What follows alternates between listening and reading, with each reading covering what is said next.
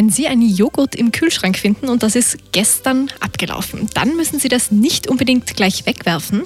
Das Mindesthaltbarkeitsdatum ist nämlich gar nicht so zuverlässig.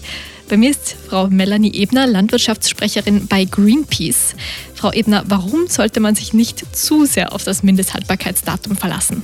Ja, genau. Also das Mindesthaltbarkeitsdatum ist ja ein bisschen ein irreführender Begriff. Also bei uns umgangssprachlich wird es ja ganz oft das Ablaufdatum bezeichnet, was ja de facto nicht der Fall ist. Es handelt sich beim Mindesthaltbarkeitsdatum lediglich um eine frische Garantie.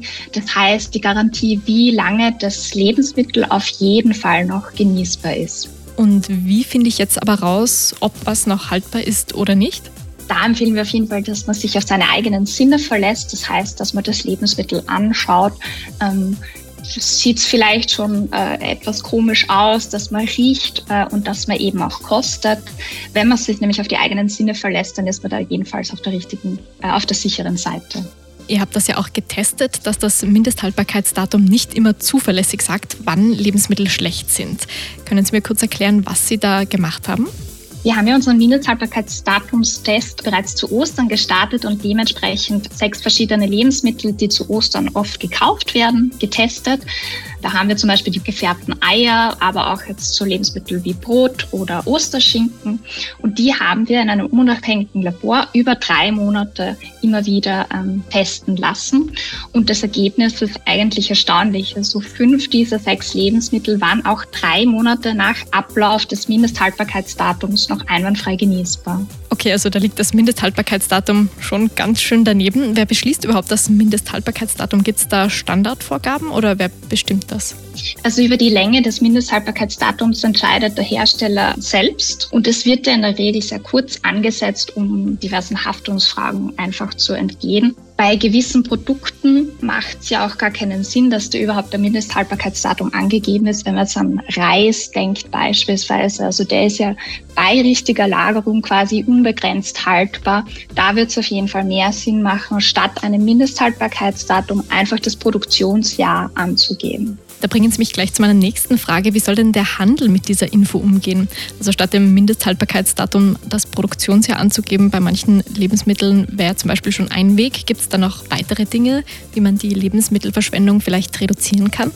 Ja, so Anfang des Jahres gab es ja eine Novelle im Abfallwirtschaftsgesetz und in dieser Novelle wurde eben beschlossen oder festgelegt, dass die Supermärkte jetzt melden müssen, wie viele Lebensmittel sie tatsächlich wegwerfen oder spenden. Das ist ein erster guter Schritt. Das alleine wird aber nicht reichen, dass man nur diese Pflicht hat, eben zu melden, was man wegwirft oder spendet. Da braucht es konkrete Reduktionsziele, dass man auch diese Menge dann reduziert. Jetzt vielleicht noch kurz vom Großen ins Kleine. Gibt es da vielleicht auch Benefits für mich als Einkäuferin, wenn ich mich nicht auf das Mindesthaltbarkeitsdatum verlasse? Ist eben so, dass das Klimaministerium vor zwei oder drei Jahren errechnet hat, dass wir Österreicherinnen und Österreicher im Schnitt äh, Lebensmittel im Wert von 400 Euro jährlich wegwerfen. Und es sind dann umgerechnet auf ganz Österreich über 1,5 Milliarden Euro, die da jährlich in der Tonne landen, wortwörtlich. Das heißt, bevor wir das Lebensmittel vielleicht sogar unverpackt einfach in die Tonne werfen, noch einmal kontrollieren und überprüfen, ob es noch genießbar ist, dann sparen wir auch deutlich Geld. Haben Sie vielleicht noch einen generellen Tipp, was wir tun können, um die Lebensmittelverschwendung einzudämmen?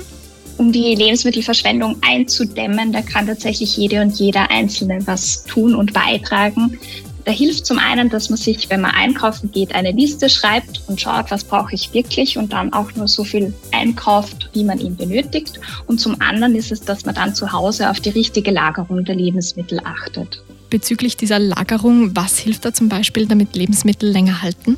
Obst und Gemüse zum Beispiel äh, sollte erst kurz vor dem Verzehr oder vor der Verarbeitung gewaschen werden, weil durch das Wasser die Lebensmittel angreifbarer für Keime sind. Und wenn man sie erst kurz vor dem Verarbeiten oder vor der Verzehr wäscht, dann halten sie einfach deutlich länger.